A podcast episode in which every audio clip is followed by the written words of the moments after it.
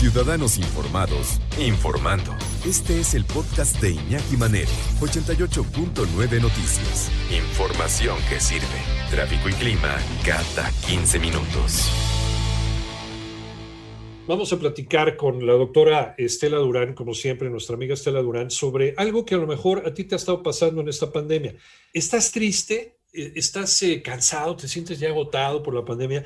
O a lo mejor está sospechando que pueda tratarse de una depresión. ¿Cuál es la diferencia entre cada una de estas cosas y cómo se pueden tratar? Mi querida doctora Estela Durán, psicóloga y directora del Centro de Psicoterapia Breve e Hipnosis. ¿Cómo estás, Estela? Buenas tardes. Ay, mi querido Iñaki, muy bien, feliz de platicar contigo y bueno, pues tocando estos temas que yo creo que a todo mundo nos atañen, ¿verdad? Yo creo que todo el mundo hemos estado ya por ahí, en ese lugar ya está aquí para explicaros la diferencia y para ponernos en perspectiva la doctora Estela Durán, doctora en psicología y directora del Centro de Psicoterapia Breve e Hipnosis. Otra vez, otra vez te, vuelvo a saludar, doctora. ¿Qué diferencia hay? Eh, ¿Puede ser una cosa ligada con la otra, una cosa lleva a la otra, o son dos cosas completamente distintas? Esta, esta fatiga, este cansancio emocional y la depresión, doctora Estela Durán. Eh, están ligadas definitivamente y tiene que ver con el esfuerzo, o sea, cuando estás fatigado es porque has hecho un gran esfuerzo. Eh, en esta época hay muchísima gente que se siente verdaderamente fatigada porque ha hecho un gran esfuerzo emocional para poder librar esta, esta pandemia. Entonces, ya llega un momento en el que dices, ya me agoté, ya me cansé, ya no puedo más. ¿Ok? Sin embargo, para que tú puedas definir, Iñaki, si ya tienes depresión, es porque esto ya es algo que se instaló en tu vida y ya no tienes días buenos y días malos. Cuando estás fatigado, con que descanses un poco, vuelves a tener energía y puedes retomar tu vida.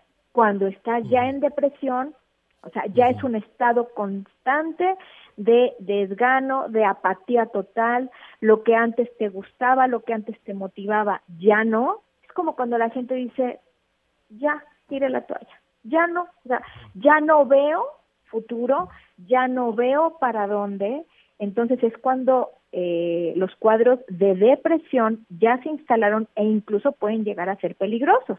Por eso es que en esta época, querido Iñaki, ha habido tanta gente con ideación suicida y con intentos de suicidio. Y desafortunadamente los incrementos en suicidio han sido impresionantes por esto, porque sí no han sabido distinguir entre lo que es una fatiga emocional, que todos, absolutamente todos ya la hemos eh, tenido, pero basta con que haya un cambio de aires, con que cambies tantito tu rutina, con que exista un elemento que te eh, mueva, en ese momento ya recargas nuevamente energías y puedes volver a tus actividades normales. Con este asunto de la fatiga emocional, con el hecho de comerse un chocolate, ver una serie cómica, descansar tantito, con eso ya se mitiga y seguimos otra vez eh, a lo que nos echa el mundo. Pero con la depresión, cuando todo eso no funciona, puede ya ser, estamos cerca del diagnóstico de una depresión. Totalmente. Y sobre todo, mira, eh, un, factor que diferencia eh, es la pérdida. Cuando, imagínate que me llega un paciente y entonces tú eres mi paciente, querido Iñaki, y yo te pregunto, a ver, Iñaki, eh, dentro de este periodo de tiempo, ¿has tenido pérdidas? No, pues que me corrieron de mi trabajo, no, que efectivamente perdí un ser querido, ok, ¿y cómo te sientes al respecto? no, pues es algo que no puedo superar, no tengo ni la menor intención de seguir buscando trabajo o la verdad es que siento que no puedo vivir este sin esa persona, ¿me explico? O sea, ya tienes que ir checando elementos de pérdida.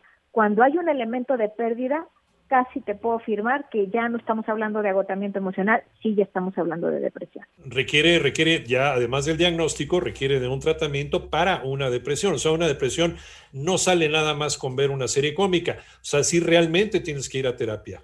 Sí, porque ya, ya te hizo que dejaras de funcionar. Una depresión eh, te mueve tanto tu mundo, de verdad ya no tienes esa capacidad ni de sonreír, ni de querer bañarte, ni de eh, salir a la calle, de nada, no te mueve nada. Ese es el tema con la depresión, por eso es tan peligrosa.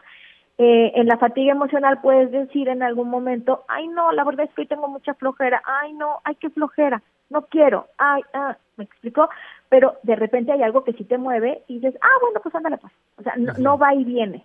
En la depresión, ahí se queda, ya se instaló y empieza a hacer estragos. Por eso sí es tan importante tratarse, Iñaki. No, es un gran reto también para nuestra resistencia emocional, ¿no? Así como, como especie humana, como cultura humana.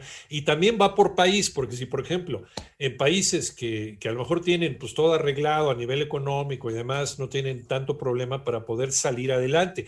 Sin embargo, por ejemplo, países como el nuestro, que venimos de una depresión económica, entramos en una pandemia, entonces es, es prueba tras prueba, tras prueba, tras prueba nuestra resiliencia. Resiliencia. Entonces, tú asedias tanto un castillo hasta que de repente rompes la, piedra, ¿no? Exacto, Iñaki. O sea, de verdad ha habido gente que ha perdido muchas cosas. O sea, como te decía hace ratito, bueno, el trabajo. Ay, bueno, consigues otro. Sí, ajá. En esta pandemia encontrar trabajo está complicado. Pero eh, cuando, cuando tienes fatiga emocional, puede ser que esa pérdida te rete y entonces surja una idea creativa, porque hay mucha gente que ha tenido grandes ideas en esta, eh, en esta pandemia porque tuvo una pérdida. Entonces tienes dos formas de enfrentar la pérdida. Una, te sobrepones y te retas y entonces sale, pueden salir cosas maravillosas o te hundes y te deprimes. Pero lo principal es aceptar que realmente tenemos un problema ante este diagnóstico que nos está regalando, ¿no? Finalmente el sentir que estamos, que estamos ante una depresión o una posibilidad de depresión. Eh, dicen que una persona llevada a rastras a una terapia, pues no, no le sirve de nada la terapia. Esa persona tiene que admitir que tiene un problema para poder ir. Exacto, exacto. Yo siempre les digo, por favor, no me los traigan de las orejas, tráiganmelos de la mano convencidos y diciéndole, o sea, como, como familiar o como amigo, sabes que estoy preocupada, estoy preocupado por ti y acompáñame, yo voy contigo, yo te acompaño en este proceso. Pero si lo llevan a rastras, no hay manera, de verdad que no hay manera. Este tipo de depresiones, vamos a llamarle depresión COVID, doctor Estela Durán. ¿Qué tan rápido sale cuando una persona ya lo, ya lo, ya lo aceptó, ya, eh, ya decidió que necesita ayuda? ¿Qué tan rápido puede ser la recuperación de una depresión como la hemos estado llevando? Todo a tiempo se puede solucionar y entre más rápido mejor. O sea, apenas una persona esté detectando, a lo mejor ahorita que estamos platicando, dice, ay, yo ya estoy empezando a tocar un poco más, no nada más la fatiga emocional, sino la depresión, rápido. Entre más rápido tengas un proceso terapéutico, más rápido vas a salir. Y sabes qué ha pasado, Iñaki, que también en esta época la gente ha aprendido a valorar la salud mental.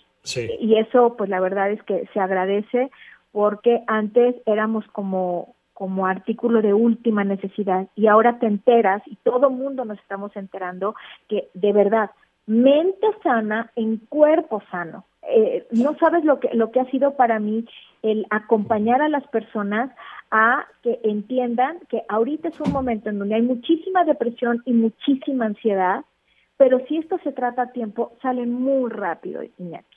De verdad que créeme, es muy rápido porque es cuestión de reencuadres, es, es cuestión de reprogramación, de que no estemos pensando que todo está perdido, que nos vamos a morir, esas programaciones que sobre todo al principio muchísima gente llegó a tener con esa amenaza de muerte que sentíamos permanente, este, si, si logramos cambiar ese chip, hacer una nueva programación, y tú sabes que, bueno, pues yo ocupo mucho la técnica de hipnosis, que es rapidísima y poderosísima.